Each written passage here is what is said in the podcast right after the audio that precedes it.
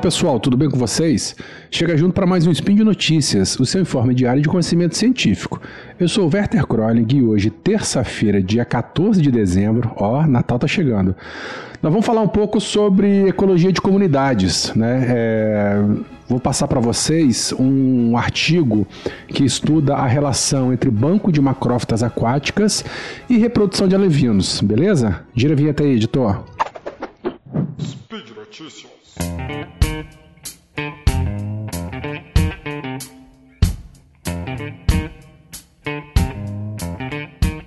Bom, esse artigo ele foi publicado na Acta Liminológica Brasiliensia, o nome é esse mesmo, volume 33, ainda agora em 2021. É, ele foi publicado pela Rafaela Kimiura, da Unesp de Botucatu e colaboradores. O artigo trata sobre as pequenas centrais hidrelétricas, né, os reservatórios das PCHs, e sobre a comunidade de peixes, as assembleias, né, ou comunidades de peixes desses locais.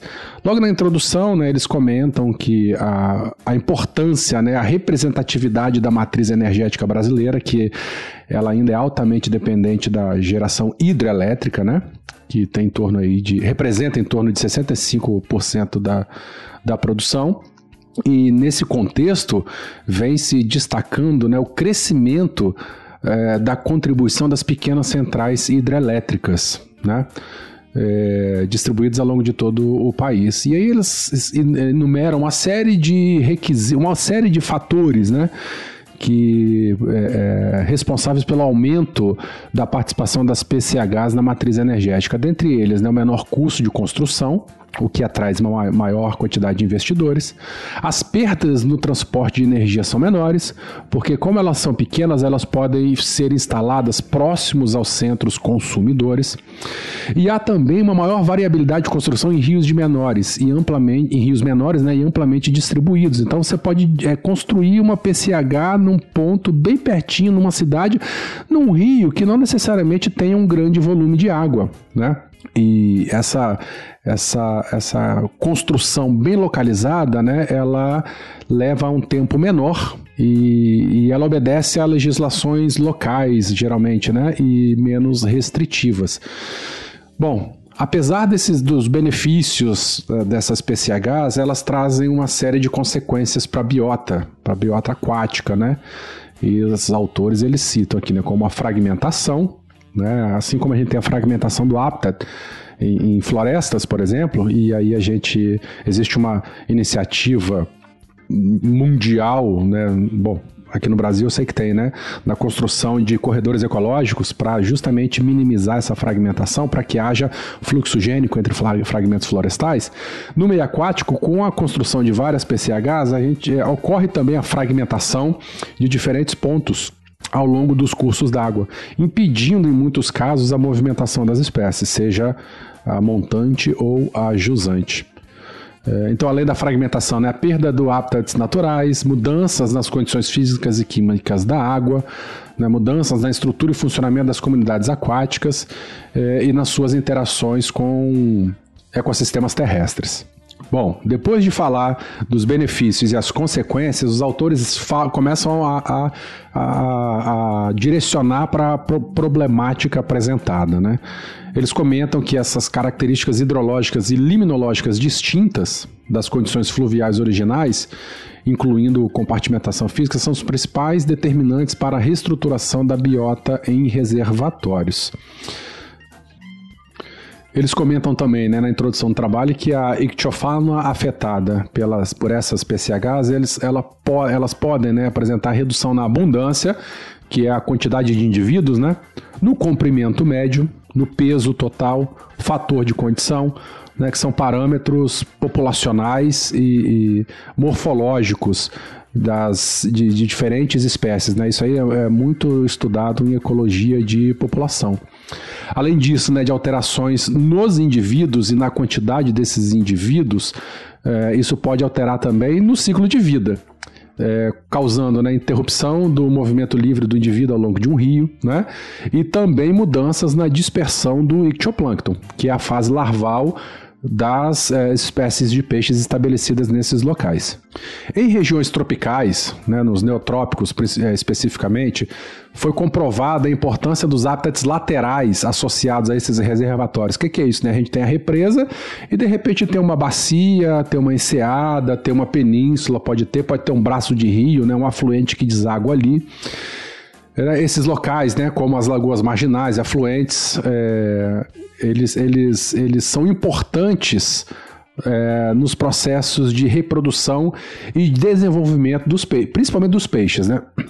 Principalmente em lagoas marginais, né, larvas e juvenis de peixes, eles encontram refúgio de predadores e disponibilidade de recursos alimentares, né, que são as condições essenciais para a sobrevivência nesses estágios iniciais. Além disso, a presença de bancos de macrófitas aquáticas, macrófitas são as, as, as plantas, né? aquelas plantas que vivem na superfície ou que elas ficam enraizadas, mas a, ela tem uma parte aérea. Na beirada, a gente encontra muito na beirada de lago, na beirada de rio, na beirada de lagoa.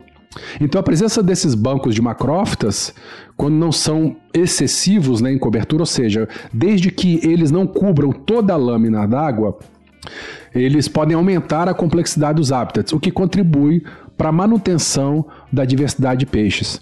Por que, que eu comentei essa questão de que quando não são excessivos em cobertura, em biomassa? Porque caso isso aconteça, a luz não vai passar. E se a luz não passar né, para a coluna d'água, não vai ter produção primária pelo, pelo fitoplâncton. Então vai ser um local, vai ter um paradoxo, né? A cobertura da, da, da lâmina d'água vai ficar bem verdinha, bem verdosa, né, como se fala no interior, mas a produtividade primária, a produção de oxigênio na coluna d'água vai ser muito pequena, porque a luz não vai conseguir penetrar.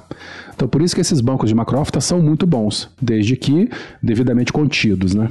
O que normalmente acontece num, num habitat saudável.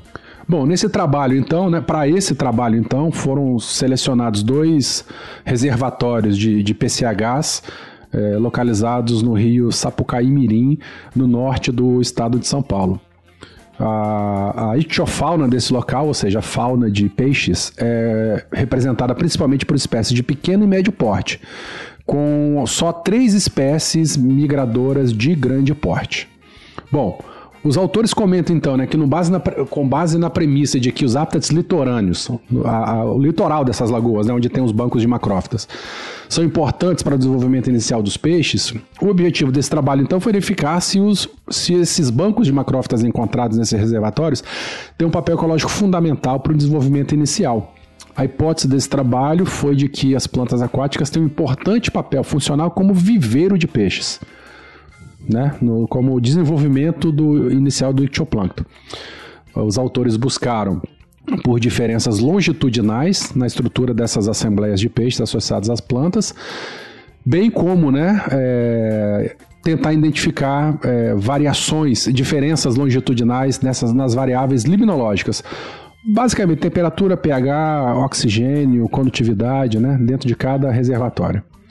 Uh, esse trabalho, né, as amostragens, elas foram realizadas em março de 2018 nos compartimentos lótico, intermediário e lêntico dos reservatórios Palmeira e Retiro. Gente, só lembrando, né, um corpo d'água lótico é um corpo d'água que, em que a gente tem bastante movimentação da água. E um corpo d'água lêntico é onde a água ela corre numa velocidade menor. Então, por exemplo, numa lagoa, né, ou uma porção final do rio, eh, ele vai ter um comportamento lêntico. É, vamos lembrar de lentidão, né? Lêntico, se for decorar para a prova. Já um curso d'água lótico é aquele em que a água tem bastante movimentação. Geralmente né, um rio de cabeceira, uma região sujeita a bastante vento, em que tem bastante movimentação da água, é um ambiente lótico. Então eles coletaram os peixes né, utilizando peneira de um metro quadrado de área, malha de um milímetro. Ela foi introduzida manualmente é, é, sob a vegetação aquática. Então eles chegavam na, né, onde tinha o banco, botava a peneira por baixo, sacudia e pegavam todos os peixes. Fizeram tréplicas, né, é, utilizaram a peneira três vezes em diferentes pontos nesses eh, ambientes lóticos intermediários e lênticos em duas lagoas desse sistema aí. E além disso, mediram né, os parâmetros liminológicos básicos que eu comentei acima. Bom, eles encontraram estágios juvenis pra, de todas as ordens de peixes encontradas no rio, né? Caraciformes, siluriformes, simbranquiformes, gimno, gimnotiformes e cicliformes. Né? Ou seja, eles demonstraram que banco de, os bancos de macrófitas eles de fato são utilizados em algum momento do ciclo de vida, do ciclo de desenvolvimento dessas espécies, até chegarem a até esses peixes chegarem à idade adulta. Além disso, né, observaram diferenças estatísticas significativas na estrutura da ectiofauna desses reservatórios, é, mas não entre os reservatórios. Ou seja, se a gente comparar o site A com o site B, a comunidade é basicamente a mesma. Embora dentro de cada reservatório desse existem diferenças na estrutura da comunidade se comparar o ambiente lêntico, o ambiente intermediário e o ambiente lógico. E aí, eu não vou tentar descrever aqui, eu convido você a ler esse artigo, ele é muito didático. Para quem gosta de ecologia de população, ecologia de comunidades é, e de limnologia, né?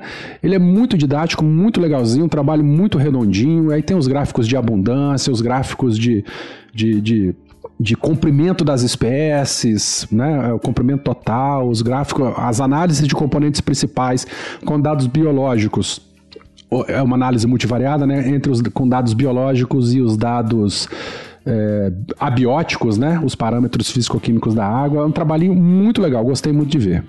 E aí, dentre todos esses os resultados, né, eu só vou destacar um que eu achei bastante interessante. Um gráfico, né, que ele compara o número de espécies. Então a gente tem um ambiente lógico intermediário e lêntico, é, do reservatório de Palmeiras e o reservatório de Retiro. Então, como eu comentei, né, estatisticamente não tem diferença significativa no número de espécies entre reservatórios, mas é nítido aqui, né, que o número de espécies ele foi significativamente maior no local intermediário. Veja bem que eu estou falando em número de espécies, riqueza, não estou falando em abundância. Isso é um grande indício, né, para quem gosta de ecologia de comunidades e ecossistemas. Pode ser, quem sabe, talvez, que esse sistema, é, que esse local intermediário, ele esteja funcionando como um ecótone, né? Olha que legal. O eco, a, a, um, um ambiente ecótone é um ambiente de transição em que a gente pode encontrar espécies de, tanto de um local quanto de outro, né? Se você, então a gente pode ter um ambiente de transição, o estuário, por exemplo, é um, é um ecótone, né? um ambiente de transição entre água salgada do mar e água doce do rio. Né? A gente tem é, em ambientes é, é, terrestres, por exemplo, na, em matas, dependendo. Veja bem que eu não estou falando de efeito de borda, mas em, em, algumas regiões a gente pode ter espécies. Né? Se, se uma floresta termina num campo aberto, por exemplo, naquela transição entre a floresta e o campo aberto, a gente pode ter, ser um local de maior riqueza de espécies, porque vai encontrar tanto né, representantes é, de um ambiente quanto de outro.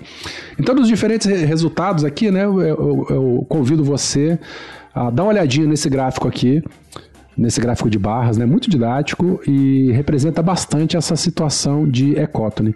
Então eles viram que de fato nessas macrófitas aquáticas, do jeito que estão lá, elas contribuem para a manutenção da, da, da comunidade de peixes desses locais. É importante, lembrando também que macrófita aquática é boa, mas se ela tiver em excesso, aí é ruim, pelos motivos que eu descrevi acima. Beleza, gente?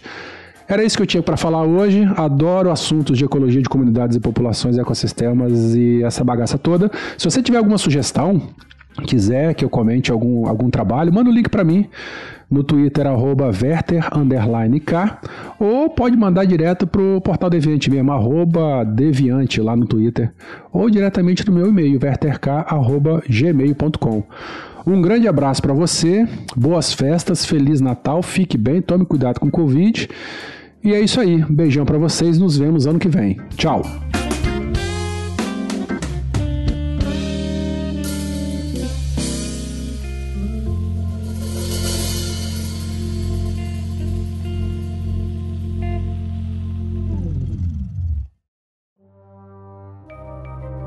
Este programa foi produzido por Mentes Deviantes.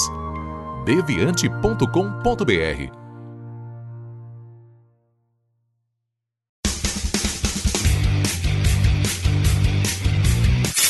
Cortes, edição de podcast.